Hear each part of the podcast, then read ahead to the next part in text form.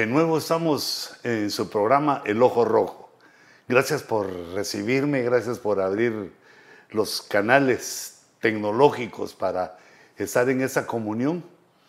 Y aquí desde el estudio 27608, en la bella ciudad de Castaic, enfriándose, por cierto, los saludo en el nombre de nuestro Señor Jesucristo. Y Padre, por favor, danos, Señor, tu palabra danos tu enseñanza, danos un espíritu de entendimiento y permite, Señor, que mis labios, mi boca, mi mente sean utilizados por tu espíritu para que pueda explicar estas cosas eh, bellas, hermosas que aparecen en tu palabra y así poco a poco ir eh, llenando nuestros vacíos de conocimiento para tener una mejor panorámica de aquello que tú nos has revelado. Yo bendigo, Señor, a, estos, a estas ovejas que están conmigo en el ojo rojo. Eh, te ruego, Señor, que los bendigas y te doy gracias por ellos, por su vida y porque son misericordiosos al perdonar y pasar por alto nuestros errores. En el nombre de Jesús los bendigo. Amén. Y amén. Hermanos, del estudio de lo escatológico, es algo maravilloso, impresionante.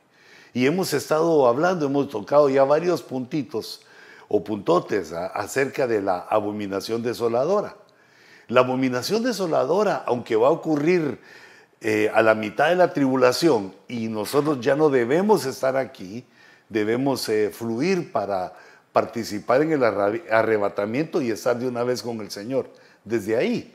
Pero tiene varias importancias o muchas importancias de algunas que yo les quiero mencionar. Por ejemplo, que cuando leemos y entendemos lo que algunas cosas de lo que dice la abominación desoladora, eh, debemos ver de que es necesario que antes de que ocurra eso haya un templo, el cual no lo hay en este momento.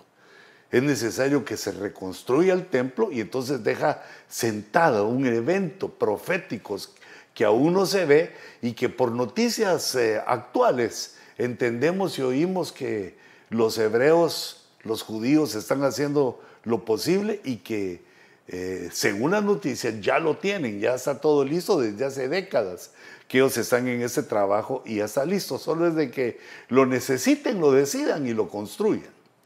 Pero además de eso, eh, además de eso también eh, nos da una mirada, nos hace eh, dar una mirada hacia el futuro, porque a partir de ahí comienza la gran tribulación y entonces ya podemos también tomar en cuenta que hasta desde el templo hasta la abominación desoladora hay tres años y medio, o sea que nos va dando el espacio, el tiempo eh, para que nosotros confirmemos lo que estamos eh, entendiendo y enseñando con respecto a lo escatológico, a la tribulación y al tiempo que eh, se aproxima. Y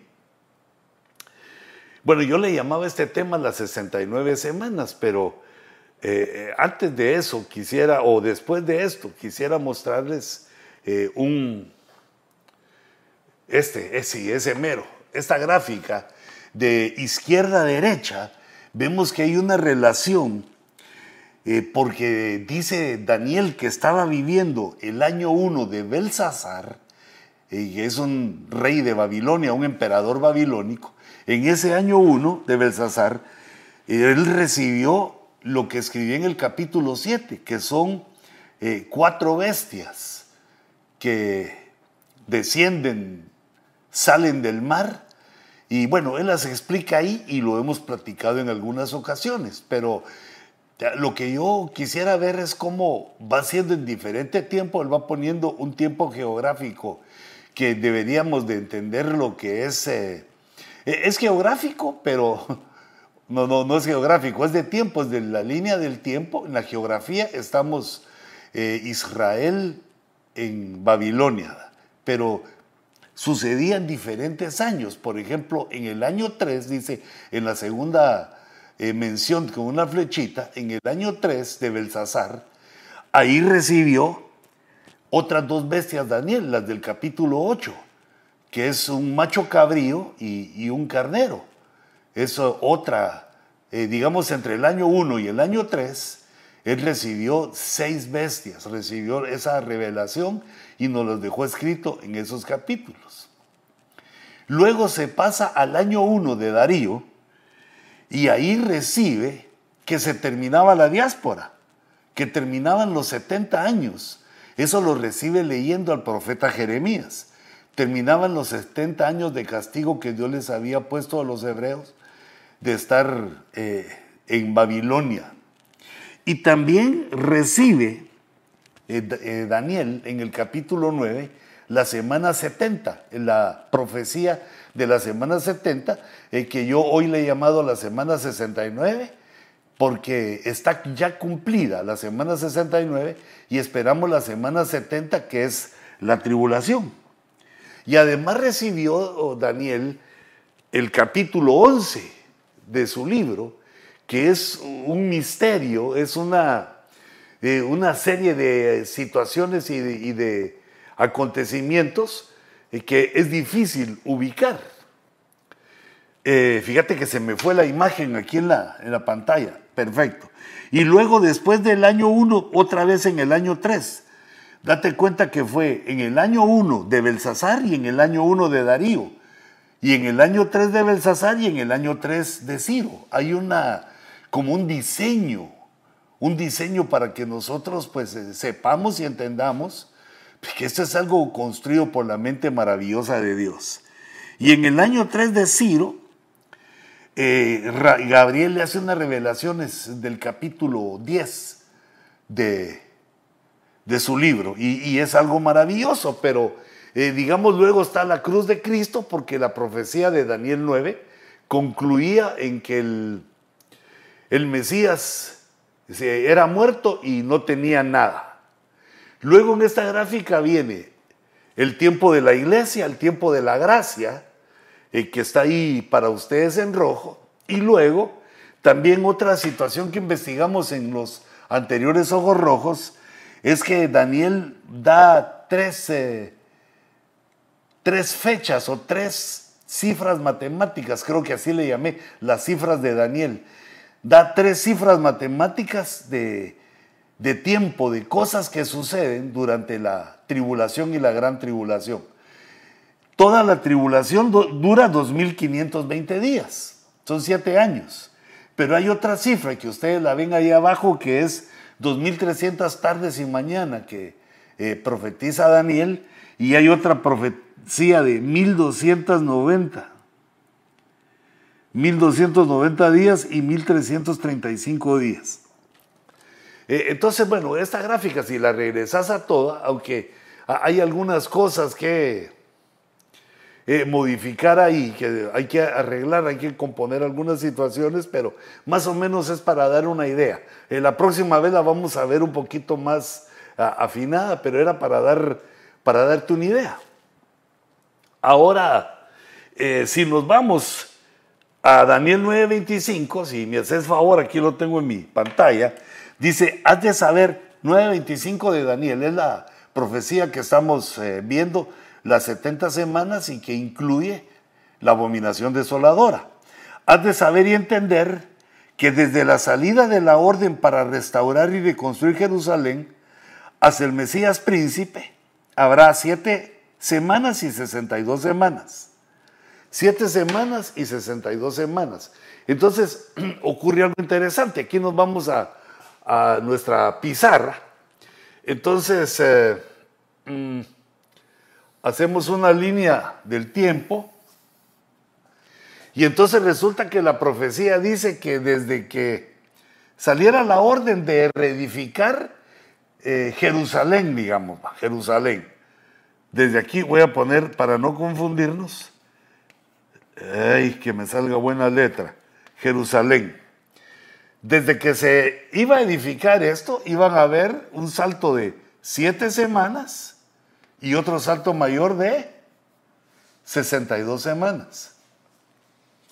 Voy a poner aquí mejor Jerusalén para poder trabajar abajo.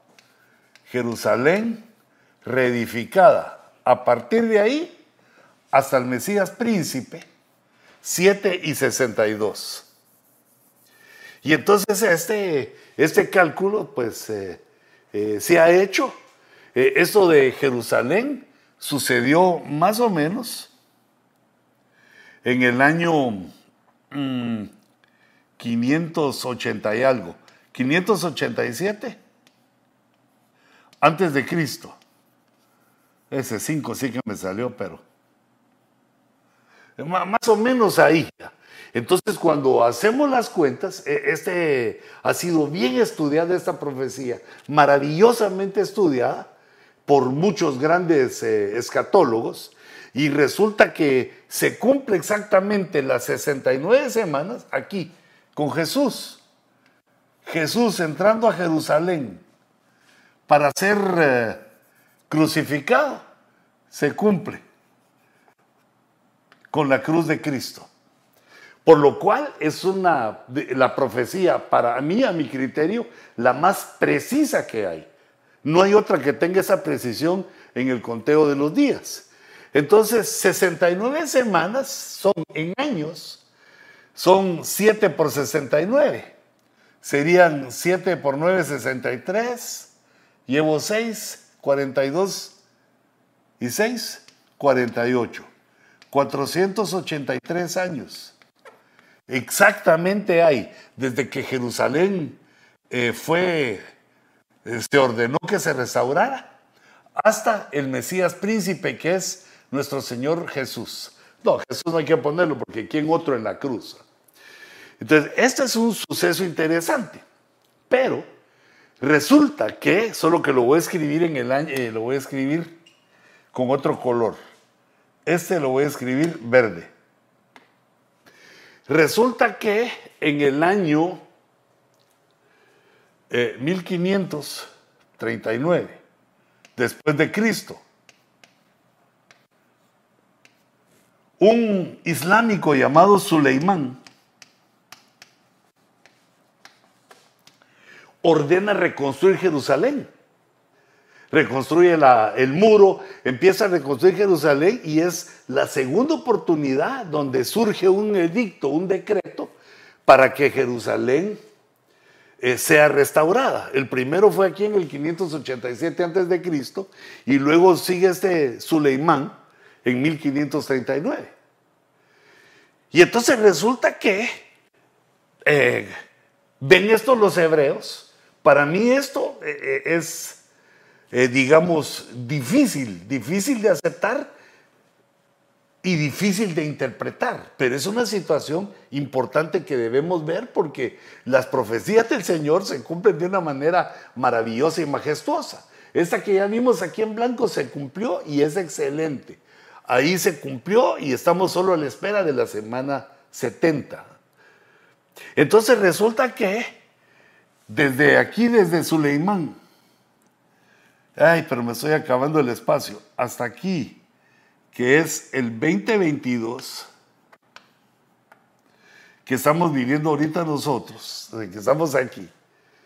Por lo cual los hebreos están soliviantados, los que están estudiando están soliviantados, porque la profecía, si regresamos a, Daniel 9:25, eh, si me la pones en pantalla, hijito, perdona, dice que eh, siete semanas y 62 semanas, vuelve a hablar de 69 semanas. Eh, vamos a ver cómo, cómo dice otra vez. Dice, has de saber y entender que desde la salida de la orden para restaurar y reconstruir a Jerusalén hasta el Mesías príncipe habrá siete semanas y 62 semanas, 69 en total. Volverá a ser edificada con plaza y foso, pero en tiempos de angustia. Eh, pero vamos a ver. Después de las 62 semanas, el, Mesías será muerto y no tendrá nada. Y el pueblo del príncipe que ha de venir destruirá la ciudad y el santuario. Su fin vendrá con inundación, hasta el fin habrá guerra, desolaciones están destinadas. Eh, pero yo veía, mm, vamos a ver dónde está eso. Siete volverá a ser edificada con plaza y foso, pero en tiempos de angustia. Bueno, así no, no voy a buscar la otra versión donde lo leí, pero dice que desde la salida de la orden para restaurar, que sería aquí en 1539, un segundo caso, esa es la segunda oportunidad que ocurre. Desde 1539 al 2022, pero dice que desde que sale esto pasan 69 semanas y aparece el Mesías. Porque, digamos, los hebreos de los que a los que me estoy refiriendo rechazaron este cumplimiento.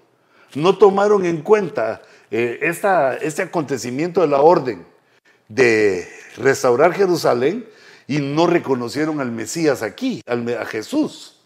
Entonces ahora toman la fecha de 1539 eh, en que Suleimán eh, dio otra orden para restaurar Jerusalén y esa nos lleva hasta el 2022, lo que los hace pensar que es el año del Mesías, que el Mesías vuelve, que el Mesías vuelve para ellos en el año 2022. E, Esto se maneja a nivel de los escatólogos hebreos.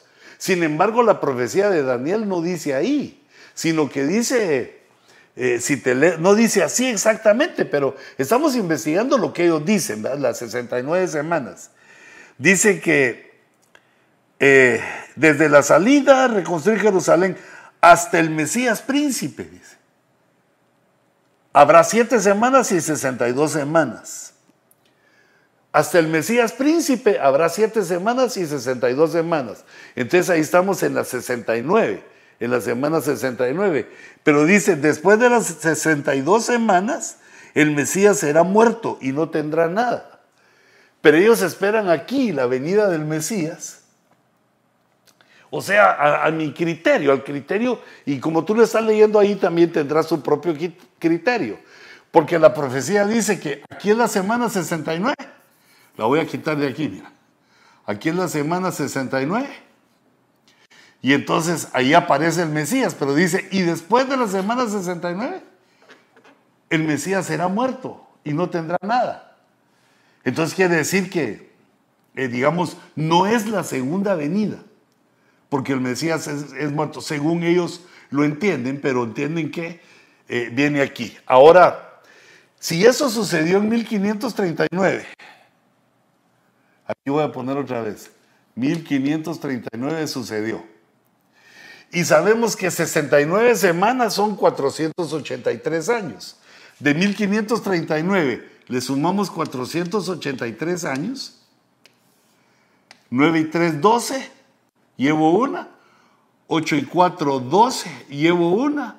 5 y 5, 10. Llevo una. 2022. Entonces voy a poner aquí Suleimán.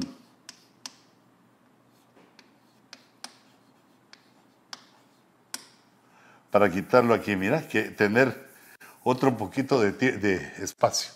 Sulemán en 1539 eh, da la orden para restaurar el muro y empiezan a restaurar Jerusalén y entonces ellos cuentan 69 semanas de años. Después de eso son 483 y nos da el año que estamos viviendo, 2022.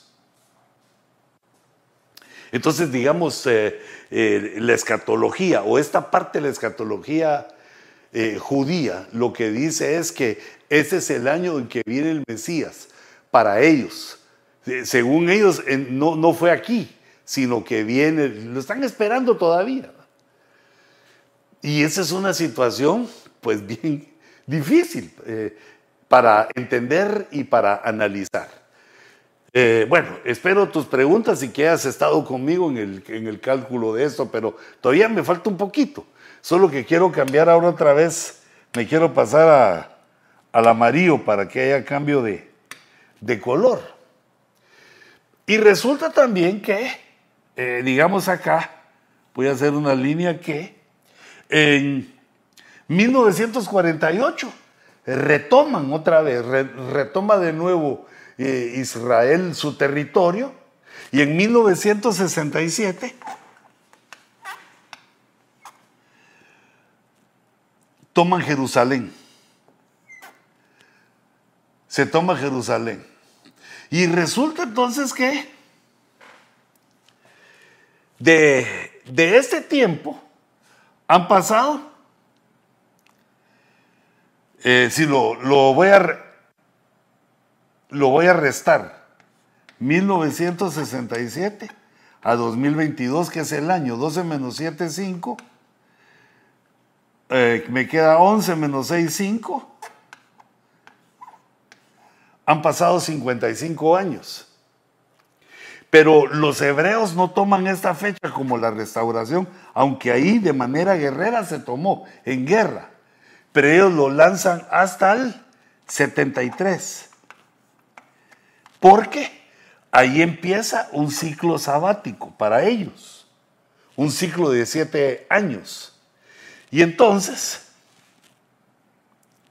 eh, digamos, sería, ya no sería del 67, sino del 73. Ahí hacen unas, esas, este tipo de, para mí, de marufias, pero ahorita te voy a explicar. 12 menos 3, 9. 11 menos 7, 4.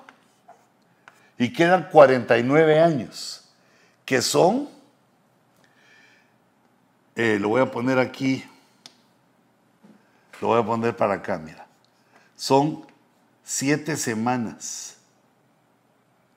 siete semanas.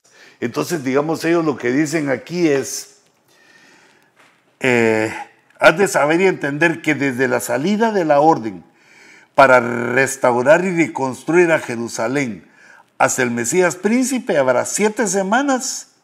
Lo toman así, mira, que habrán siete semanas desde la salida de la orden para restaurar Jerusalén. Habrán siete semanas.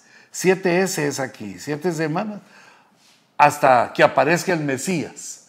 Ahí interpretan la profecía que esos 62 vienen, que todavía no están, 62 semanas que vienen, que todavía no están y que solo a las siete semanas vuelve a aparecer el Mesías. Eh, eso te, lo pongo, no, no, no estoy de acuerdo con esto porque ya sucedió, pero la profecía se va repitiendo en ciclos y ellos lo toman eh, digamos, esta doble profecía para informar o en su estudio lo que enseñan es que el año 2022 tiene algo poderoso, algo tremendo. Y ellos dicen que es el año de la venida del Mesías. Le sale por estas dos formas, buscando a partir de que Jerusalén ha sido, ha salido una orden para restaurar, que sucedió con Suleimán, como lo vimos acá en 1539 y sucedió también en el, en el 67, cuando tomaron eh, por la fuerza, por el ataque que, hubo de parte de, de las, eh, de los países musulmanes que atacaron para destruir a Israel y ellos ganaron la guerra. Ahora, eh, digamos aquí en esta cuenta, eso sucedió, esa victoria sucedió en el 67. Pero ellos toman el año 93 por una razón, porque ellos toman el principio de un ciclo sabático. Eh, digamos, para investigar esto, eh, encontré aquí una tablita que, vamos a ver si, te la logro poner, aquí una tablita, si, si la pones en la, en la pantalla. Esos son ciclos sabáticos del 51-52, porque recordate que el año hebreo comienza eh, al ya iniciado el año de nosotros. Entre el año 51 y 52 occidental, ahí comenzó un año hebreo y terminó siete años después en el 58. Aquí, mira, en el 58 en el 58 a 59, a la mitad o en una parte. De ahí otros siete años más, 65. Y de ahí otros años más, 72, 73. ¿Te das cuenta? 72, 73. Ellos toman entonces este 73, no el año 67, porque este año estuvo en medio de los siete. Es un año que pertenece a los siete eh, dice que es desde el 70, no, no, no, perdón, es del 66. El ciclo sabático comenzó en el 66 y termina en el 73. Entonces ya empezó ya aquí, ya no agarró, no fue exacto. Por eso se toma hasta el final. Bueno, ellos lo toman. Que esto de alguna manera, digamos, aunque les sale la cuenta, eh, digamos, es un poco jalado, ¿va? están utilizando ellos algunas situaciones matemáticas que aunque digamos lo, lo podemos ver, lo podemos entender, ¿va? sí está bien, tomas el año sabático, ok.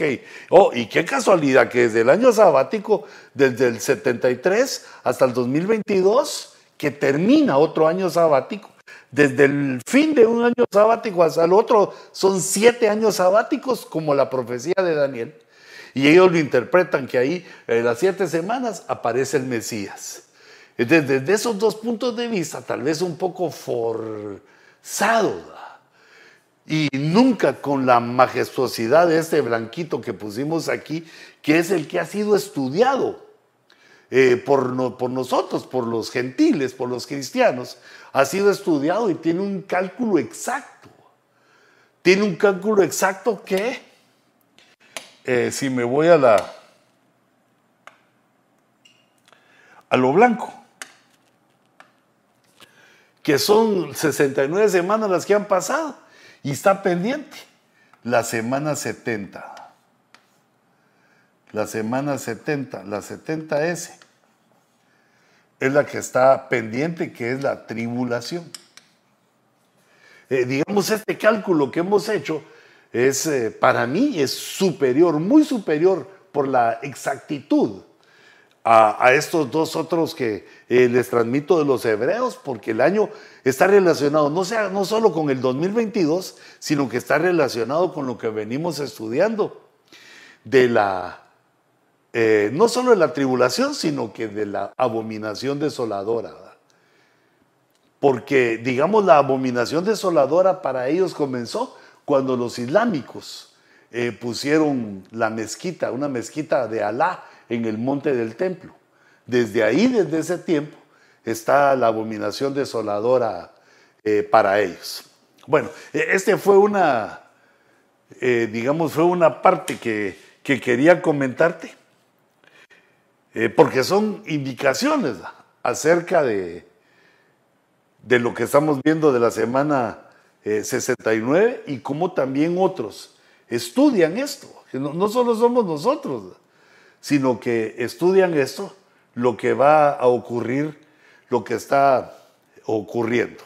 Y es que en la tribulación, en ese periodo de la tribulación, eh, aparece, se va formando, pero aparece ante los ojos de la humanidad, aparece la triunidad satánica, aparece una burda copia de la revelación que Dios nos ha dado de sí mismo. El Creador en el Padre, en el Verbo, que llega a ser el Hijo eh, Jesucristo y el Espíritu Santo.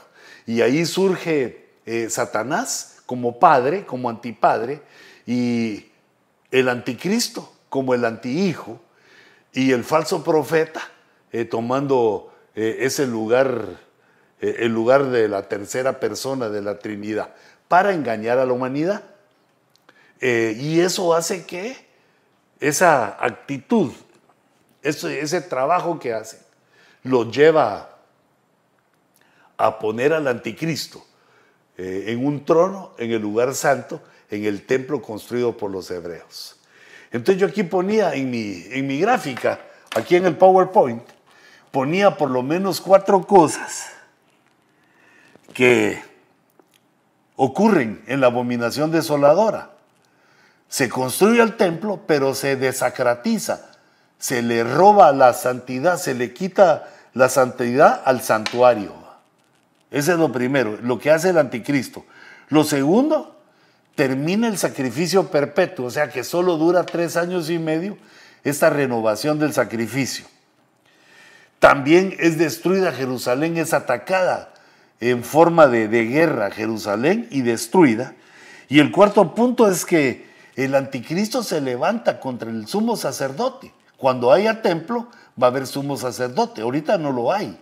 Cuando haya templo va a haber sumo sacerdote y entonces el anticristo se levanta contra eh, el sumo sacerdote, que esto ya, eh, además de guerra, vemos que es un asunto, eh, diríamos así, religioso, no solo ya político como las guerras, sino que eso se vuelve ya religioso porque es eh, eh, el ataque contra el santuario, contra el templo que levante eh, los hebreos.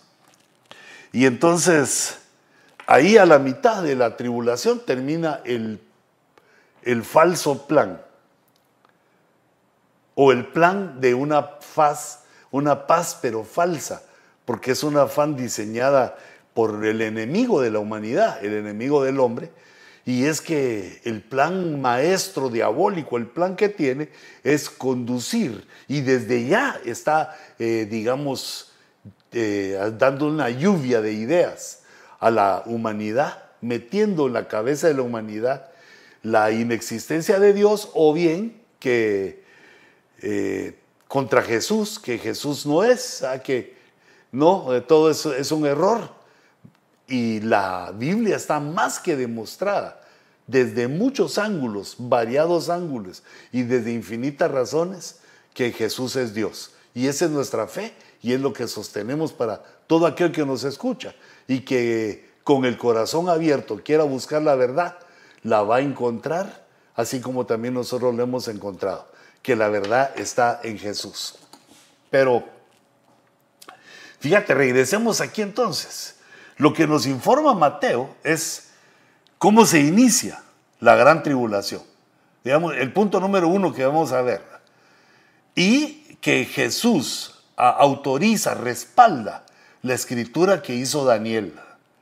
Porque ya que algunos también la agarran contra Daniel, que son tan precisas sus profecías que pretenden que fueron escritas después del suceso, lo cual es un error eh, majestuoso por la ignorancia y por la falta de fe, de comentaristas que, en mi opinión, no han nacido de nuevo y sus comentarios eh, dejan mucho que desear en lo, en lo espiritual. Puede que estudien arqueología, que sean tremendas en, eso, pero eh, su situación espiritual les impide que nosotros podamos creerles. Entonces dice Mateo 24:15, por tanto, cuando veáis esto es para gente que va a ver eso. Cuando veáis la abominación de la desolación, quiere decir gente que va a estar en la tribulación. De que se habló por medio del profeta Daniel. Ahí es el respaldo. Colocada en el lugar santo. recordate que atrio, lugar santo y lugar santísimo son las tres eh, facetas o los tres espacios que eh, maneja el templo. Entonces esta abominación de la desolación se va a poner en el lugar santo. Y aquí entre paréntesis dice, el que lea entienda. Eh, se supone, entonces está hablando de nosotros, de que debemos eh, pedirle a Dios un entendimiento y poner también atención para tener un entendimiento de eso que nos están enseñando. Fíjate que no dice todos, que todos lo van a leer, sino el que lea, que entienda. Pero sigue algo más en el verso 16. Entonces los que estén en Judea huyan a los montes. Eh, date cuenta que esto nos habla, nos señala a Israel, que ese es un trato para Israel. En los que estén en Judea, huyan a los montes. Ah. y dice, el que esté en la azotea, no baje a sacar las cosas de la casa, porque ahí se da una idea que va a ser eso algo rápido, hay que actuar rápidamente, pero es para los que están en la tribulación y para los que están en Israel, en Judea, están cerca del templo y entonces miran la abominación de la desolación. Y sigue apresurando a los que estén cerca. El que esté en el campo, no vuelva atrás a tomar su capa. Pero hay de los que de las que estén en cinta y de las que estén criando en aquellos días. Orad para que vuestra huida no suceda en invierno ni en día de reposo. En día de reposo es otra muestra que les está hablando a los hebreos. Porque habrá entonces una gran tribulación. Con esta abominación desoladora se inicia la gran tribulación. Era uno de los puntos que les decía al principio, que nos permite tener una ubicación para contar, eh, digamos, eh, los tres años y medio desde la abominación desoladora hasta el final de la tribulación, no, de la gran tribulación, que es el segundo periodo. Tal como no ha acontecido desde el principio del mundo, habrá entonces una gran tribulación, como nunca ha habido. Como no ha acontecido desde el principio del mundo hasta ahora, ni acontecerá jamás. Eso va a ser un tiempo, esos tres años y medio tan doloroso y destructivo, que nunca más lo habrá. Aunque eh, estamos viendo que no hubo antes un problema de esta naturaleza y digamos al ir terminando la tribulación, se va terminando el tiempo. Ya quedan pocos siglos para que venga los cielos nuevos y la tierra nueva y entonces no acontecerá jamás esto. Nunca más va a haber un periodo de tiempo así. Eh, y esto es lo que nos señala, digamos, o una parte de lo que nos señala Jesús, ¿verdad? Respalde el autor para que cuando leamos al autor, el que lee entiende. Eh, nos enseña también que es para los hebreos, que la iglesia no debería estar ahí. Sin embargo, sabemos que van a haber algunos ahí, o muchos ahí, en la tribulación y en la gran tribulación. Eso lo sabemos porque en un momento en Apocalipsis, eh, se asombra Juan cuando viene una gran multitud que viene, eh, de salvos, que viene de la tierra y le preguntan a él y él no sabe. Entonces él eh, vuelve a preguntar, repregunta, y entonces él llega a la conclusión que son o es, los, son los que vienen de la gran tribulación y no tienen número, no los pudo contar, son los que vienen de la gran tribulación. Quiere decir que son muchos también los del mundo que van a ver o los de la iglesia que están en el mundo en ese momento que van a ver este desastre de la, de la tribulación. Bueno, e, ese era el punto que, eh, digamos, toca Jesús. Ahora, en Daniel 11:31, eh, otro punto es el ataque contra Jerusalén. La guerra contra Jerusalén, esta no ha sucedido. Dice, y de su parte, está hablando del anticristo, se levantarán tropas profanarán el santuario. E, el santuario fortaleza. Entiendo que el santuario está dentro de Jerusalén y Jerusalén se ha convertido en una, una fortaleza militar, en defensa. Pero dice profanarán. O sea que van a entrar a Jerusalén, pues es que las armas que existen ahora ya no, no, los muros no sirven. Entran por arriba, por abajo, por todos lados. Pero entonces aquí en Daniel dice que se va a profanar el santuario. Y ahí es donde entra la abolición del sacrificio perpetuo y se establece la abominación desoladora. Es con tropas, es con guerra. Termina la falsa paz por esa invasión del anticristo. Y de su parte, dice, se levantarán tropas. Quiere decir que las guerras son abundantes en el tiempo de la tribulación. Y esa es una de las guerras que va a haber contra Jerusalén. Y dice, con halagos hará apostatar a los que obran inicuamente hacia el pacto. O sea que son hebreos estos, que tienen un pacto que se está, eh, digamos, volviendo a instalar con el templo. Y con halagos los hace apostatar. Pero hay un pueblo, no todos, más el pueblo que conoce a Jehová, se mostrará fuerte y actuará. E, es una batalla, un, hasta entiendo que va a ser una batalla civil, una guerra civil en Jerusalén, eh, donde se van a ver los apóstatas y los que conocen al Señor, y va a haber un enfrentamiento entre ellos mismos también. Pero se nota que cae, cae la ofrenda de cereal, cae el sacrificio perpetuo, lo bota el anticristo. Con esta guerra y con estos eh, halagos que hacen apostatar. Y, hay que tener cuidado porque aquí viene una enseñanza. Hay que tener cuidado con los halagos. Porque la gente que nos halaga eh, pueden ser enemigos y que nuestra alma tropiece en el halago al sentir eh, la caricia, lo bonito de la caricia que nos hace pensar que somos grandes personas, que somos, que somos tremendos. Y esto podría ser una situación fatal para, para estos eh, hebreos. Con halagos los hace apostatar. Mm.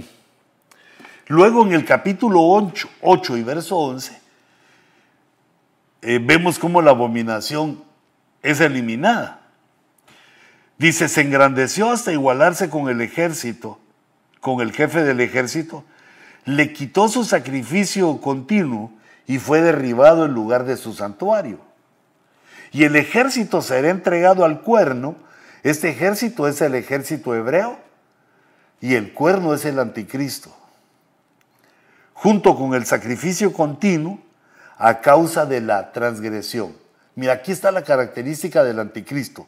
Arrojará por tierra la verdad y hará su voluntad y prosperará. Eh, eso lo, lo hemos visto, eh, digamos, en todo este recorrido que hemos tenido, que esa es una forma de actuar del enemigo y el diablo, ¿va? es antiverdad y hace lo que se le da la gana, no, no tiene límites. Si siempre transgrede, transgrede, usa la fuerza y la violencia, como lo vemos aquí. Y en el verso 27, hasta que es eliminada, es destruida la abominación, sobre el ala de abominaciones vendrá el desolador, hasta que una destrucción completa, la que está decretada, sea derramada sobre el desolador. Allí ese desolador es el anticristo y va a ser destruido en la guerra de Armagedón, cuando el Señor Jesucristo, eso está escrito en Apocalipsis 19, cuando el eh, Señor Jesucristo viene eh, a la tierra a destruir al anticristo y al falso profeta. Hermanos, esta es una, es una situación, eh, digamos, que se aproxima y vemos cómo en lo político, cómo vemos en la gente que está llegando a gobernar, hay señales poderosas para entender y para ver que están yendo tras el implantar un tipo de gobierno mundial así como este, donde la verdad es pisoteada, no importa, y donde el que llegue a ser líder eh, sea el único comandante de todo el mundo. Y esto lo vemos que ocurre, por ejemplo, digamos en China, donde el primer ministro, o de alguna manera como le llame, es una persona pero de carácter vitalicio, difícil que lo quiten, no lo quitan. Llega a gobernar uno y se queda gobernando hasta que ya no puede. Así como también lo vemos en Rusia, como que es una característica, eh, digamos, qué lindo, ¿va? qué dulce soy yo, como que es una característica. No, es una característica del comunismo. Lo vemos en Cuba con Fidel Castro, lo estamos viendo, digamos, en Venezuela, eh, con los años que lleva el presidente y con los años que llevaba el, presidente chavista. Eh, o sea que es una, es una situación tremenda, que el, comunismo tiende a que haya un líder mundial. Y vemos cómo el comunismo está avanzando ante el silencio de los eh, que buscan la libertad, de los que aman la democracia. Eh, callamos, callamos los buenos, los que nos gusta la libertad, y aquellos empiezan a tomar eh, el control para que se cumpla la palabra que Dios ha establecido. Y vemos las características que no se puede comprar ni vender, características comunistas, que da lugar a entender que este nuevo orden mundial que se aproxima. Será de corte comunista y tendrá una duración de siete años, en el cual gobernará con furia y con ira, como también han gobernado todos los que han eh, tenido ese tipo de régimen, eh, como también Surcorea, que no se van, los chinitos ahí se heredan, se heredan el, el ejército. Pero nosotros a veces no podemos, eh, digamos, distinguir o no vemos la grandeza de la forma de gobierno que tenemos cuando los presidentes hacen su parte el tiempo de elección que se les da y luego se van y vienen otros. Esa libertad y la ley, el apego a la ley que nos da la libertad, eh, es algo de lo que hemos disfrutado y se va a perder en el periodo de la tribulación, como lo vemos ya hoy, luchando a favor de la muerte, luchando a favor del aborto, luchando a favor del sexo ilícito de acuerdo a la moral y a la Biblia, y con una serie de situaciones, de eh, pensamientos de pobreza, de empobrecer y de quitar a los que tienen para hacernos a todos de alguna manera igual. Pero nosotros tenemos una esperanza. Nosotros sabemos por la escatología, por la palabra, por la Biblia, que Jehová nuestro Dios nos preparó una salida y que el Señor Jesucristo, llegado el momento, va a venir en los aires y va a arrebatar a la iglesia de Cristo. Que el Señor les bendiga, les guarde. Espero sus comentarios, espero sus eh, eh, correcciones si no dije algo claro en los números que hice, sus preguntas.